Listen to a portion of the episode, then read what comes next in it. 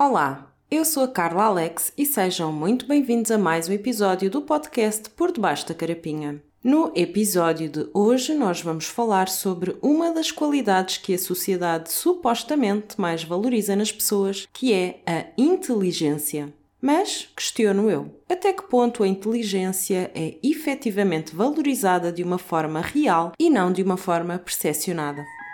Por Debaixo da Carapinha um podcast sobre as complexidades da experiência humana, sob um ponto de vista incomum, mas extremamente necessário. Como sempre, venho pedir-vos, por favor, que sigam, subscrevam e avaliem o nosso podcast. E onde é que podem fazê-lo? Que tal começarem pela plataforma de áudio onde nos ouvem neste momento? Relembro também que os episódios anteriores relacionados com este tema estarão listados na descrição deste episódio. Bom, para começarmos então a explorar este tema, passemos primeiramente à definição de inteligência. De acordo com o ChatGPT, abre aspas. A inteligência é a capacidade mental de aprender, compreender, raciocinar, resolver problemas, adaptar-se a novas situações e usar o conhecimento adquirido para lidar com diferentes desafios. Ela envolve habilidades cognitivas como memória, habilidades linguísticas, habilidades matemáticas, capacidade de análise e síntese, entre outras. Existem várias teorias e abordagens para definir e medir a inteligência, incluindo o famoso conceito de quociente de inteligência ou QI que é uma medida padronizada da inteligência em relação à média da população. No entanto, é importante notar que a inteligência é uma qualidade multifacetada e não pode ser completamente medida por uma única medida.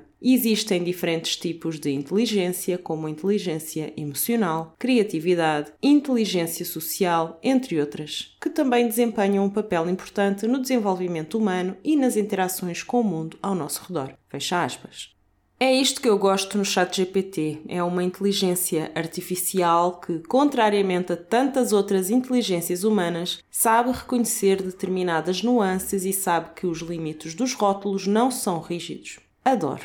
Bom, Penso que é de conhecimento geral que, como aliás também foi referido anteriormente na definição de inteligência apresentada, há vários tipos de inteligência. A propósito disso, passo a introduzir, recorrendo uma vez mais ao chat GPT, a teoria das múltiplas inteligências, proposta pelo psicólogo e pesquisador Howard Gardner. De acordo com esta teoria, há então vários tipos de inteligência e cada uma tem as suas características e habilidades, sendo os principais tipos de inteligência os seguintes. Temos a inteligência linguística, que contempla a habilidade com palavras, incluindo a capacidade de ler, escrever, falar e expressar-se de forma verbal. Há também a inteligência lógico-matemática, que inclui a habilidade para lidar com números, raciocinar logicamente, resolver problemas matemáticos e pensar de forma analítica. Há ainda a inteligência espacial, que preconiza a capacidade de perceber e manipular imagens visuais, entender e criar representações espaciais como mapas e gráficos, entre outros. Depois temos também a inteligência musical, que diz respeito à sensibilidade e habilidade com sons, ritmo e melodia, incluindo a capacidade de tocar instrumentos musicais, cantar e apreciar a música. Já a inteligência corporal sinestésica é relativa à habilidade física e coordenação motora, incluindo desporto, dança e outras atividades que requerem movimento corporal. Por sua vez, para além da inteligência interpessoal, que incide sobre a capacidade de entender e de se relacionar com outras pessoas, perceber as suas emoções, motivos e intenções e responder adequadamente a essas interações, não podia deixar de referir também outro tipo de inteligência que nós procuramos fomentar bastante neste podcast, que é a inteligência intrapessoal. Este tipo de inteligência inclui o conhecimento e compreensão de si mesmo, incluindo a consciência emocional e a capacidade de autorreflexão. Por último, mas não menos importante, há ainda a inteligência naturalista, que se refere à sensibilidade e habilidade para observar e compreender a natureza e o mundo natural, incluindo a categorização e classificação de elementos do ambiente. A propósito desta teoria das inteligências múltiplas, o ChatGPT acrescenta ainda que é importante notar que a teoria das inteligências múltiplas é uma perspectiva específica sobre a inteligência humana e outras teorias também podem abordar a inteligência de diferentes maneiras. Além disso, as pessoas geralmente têm diferentes combinações e níveis de cada tipo de inteligência, o que torna cada indivíduo único nas suas habilidades e talentos. Portanto, para reforçar estas ideias que foram aqui introduzidas pelo ChatGPT, esta é uma de várias perspectivas, um de vários pontos de vista sobre os tipos de inteligência que podem ser identificados. Mas, sendo este um assunto altamente subjetivo, ele pode ser visto de outras formas, também elas válidas e complementares. Aliás, nós falamos muito neste canal sobre a inteligência emocional e penso que, de acordo com a teoria anterior, esta inteligência emocional estará incluída na inteligência interpessoal e especialmente na inteligência intrapessoal.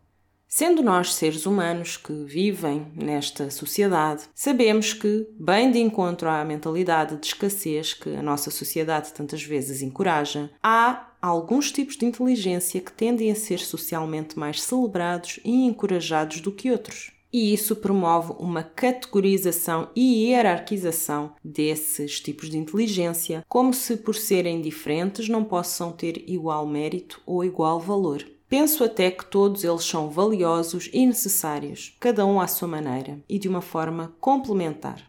Logo, não faz sentido nenhum, pelo menos para mim, atribuir mais legitimidade a um tipo de inteligência em detrimento de outro. Julgo até que isto pode ser um sintoma de que está em ação a tal mentalidade de escassez. Mas podem saber mais sobre este assunto das mentalidades de abundância e de escassez ouvindo ou reouvindo o episódio Riqueza e Abundância. Mas, como eu estava a dizer, tantas vezes atribui-se a qualidade da inteligência, por exemplo, dentro do nosso sistema de ensino, exclusivamente a alunos com um dito bom aproveitamento escolar ou com um aproveitamento escolar acima da média. Contudo, quantas vezes é que já não se descobriu que os gênios, como por exemplo o Einstein, foram alunos com um médio ou até péssimo aproveitamento escolar? Creio que a partir deste raciocínio é relativamente fácil de preender que o aproveitamento escolar não determina de todo a inteligência ou a falta dela. Penso que é um reflexo, sim, de métodos de ensino que são pouco flexíveis e eu diria mesmo até ultrapassados, que acabam por reforçar a mentalidade de escassez anteriormente mencionada. Entrando aqui no campo das hipóteses, talvez muitos de nós estejamos indoctrinados pelas nossas experiências escolares a um ponto em que muitas das coisas que nos foram ditas no que ao nosso aproveitamento escolar diz respeito, isto é, tenham sido interiorizadas por nós e que tenham determinado de uma forma bastante significativa a autoimagem e a percepção de autovalor que nós mantemos. Talvez alguns de nós se sintam mais inteligentes do que os outros, porque éramos, vá, bons alunos e conseguíamos apreender as coisas de uma forma mais fácil do que os nossos colegas. E talvez outros de nós se sintam menos inteligentes do que os outros, porque éramos considerados maus alunos e tínhamos mais dificuldade em aprender e apreender o que nos estavam a ensinar. Mas, repito e reforço, a meu ver, o verdadeiro problema nesta situação está num sistema de ensino que é rígido, é arcaico e esgotante, como aquele que vigora maioritariamente nas escolas portuguesas, especialmente nas públicas, e acho que um pouco por todo o mundo. Esse sistema não determina definitivamente o valor de nenhum de nós, nem as nossas capacidades, nem o nosso potencial e muito menos a nossa inteligência. E por isso mesmo convém relembrar também que ninguém é mais nem menos do que ninguém. Somos só diferentes. Os ditos bons alunos não são mais do que os maus alunos, nem os ditos maus alunos são menos do que os bons alunos. Neste contexto, há a lembrar que, para além de termos filtros da realidade diferentes, temos também aptidões e talentos diferentes. E é isso, e só isso. Eu diria mesmo que, como foi anteriormente frisado pelo ChatGPT, todos nós temos provavelmente a nossa fórmula de inteligência pessoal, que combina os vários tipos de inteligência numa fórmula ou equação única e específica para o nosso caso. Essa fórmula é provavelmente a combinação entre as nossas aptidões e talentos inatos e também os estímulos que nós recebemos para desenvolvermos mais ou menos determinadas qualidades em nós. Contudo, se nós não temos alguma consciência, alguma cautela e alguma humildade, pode ser bastante fácil e até irresistível cair nas armadilhas da nossa mente, que já foram especificadas num episódio anterior sobre esse assunto.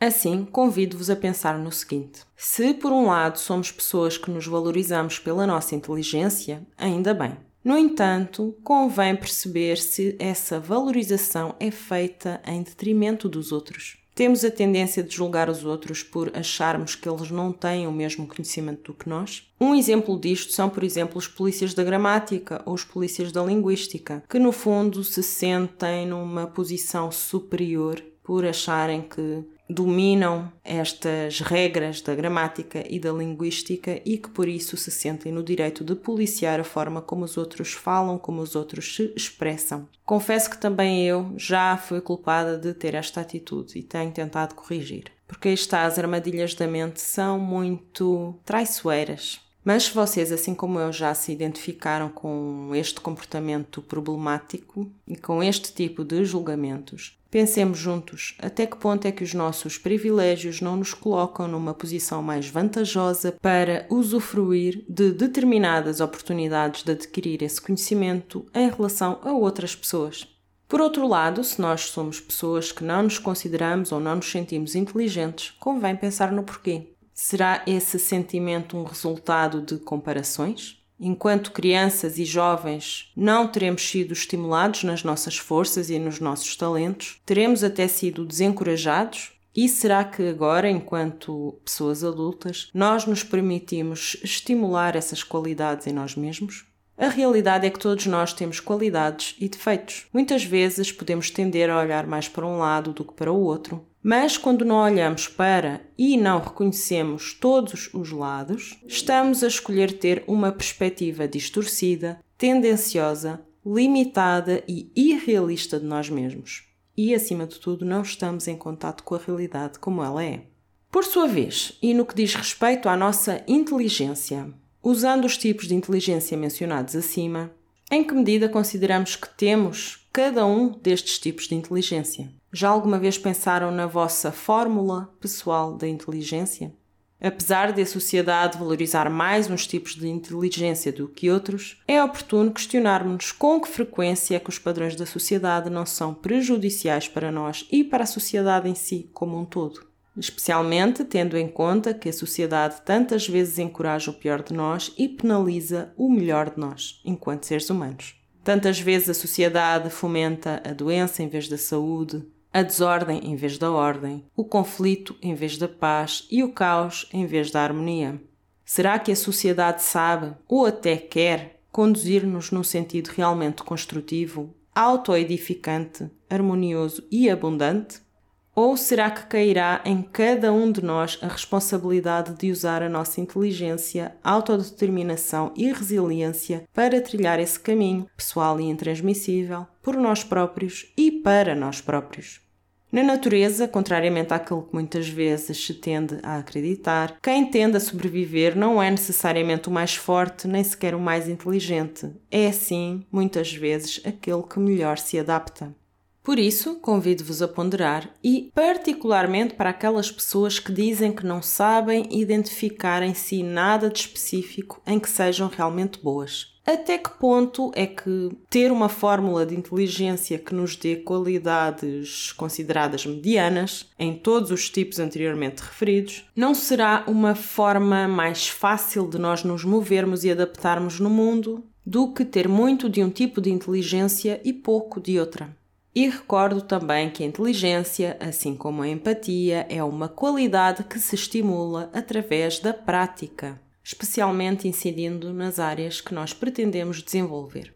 Para concluir o episódio de hoje, pretendo fazer aqui algumas distinções que penso que são bastante relevantes sobre inteligência e sabedoria apesar de, em alguns contextos, estes rótulos poderem ser usados quase como sinónimos, uma vez mais, de acordo com o chat GPT, abre aspas. A sabedoria é uma qualidade que vai além do conhecimento intelectual. Ela envolve a capacidade de aplicar o conhecimento de forma sensata e prudente para tomar decisões informadas, resolver problemas de forma eficaz e agir de maneira ética e justa. A sabedoria é frequentemente associada a um senso de discernimento, compreensão profunda e perspectiva a longo prazo, diferente do conhecimento que pode ser adquirido através de estudo e experiência. A sabedoria é uma qualidade que se desenvolve ao longo do tempo com base em experiências de vida, reflexões, empatia e compreensão das complexidades da existência humana. Ela geralmente é considerada uma característica das pessoas mais maduras e que têm uma visão mais holística e equilibrada da vida.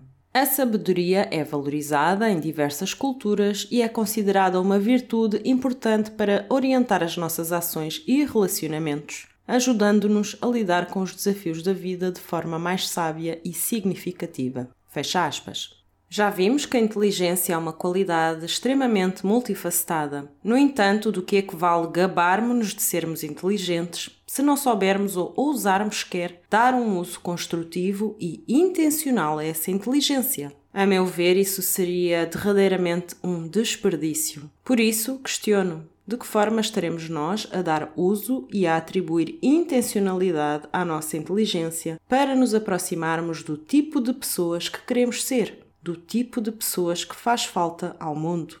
Sabemos ou ousamos sequer usar a nossa inteligência de uma forma estratégica, sem comprometer a nossa ética e dignidade enquanto seres humanos, aproximando-nos simultaneamente dos nossos objetivos e dos nossos sonhos? Acredito que quando somos capazes de exprimir o nosso potencial de vida, incluindo a nossa inteligência, nós tendemos a sentir-nos pessoas mais felizes e mais realizadas, mesmo que isso não venha necessariamente acompanhado de reconhecimento externo.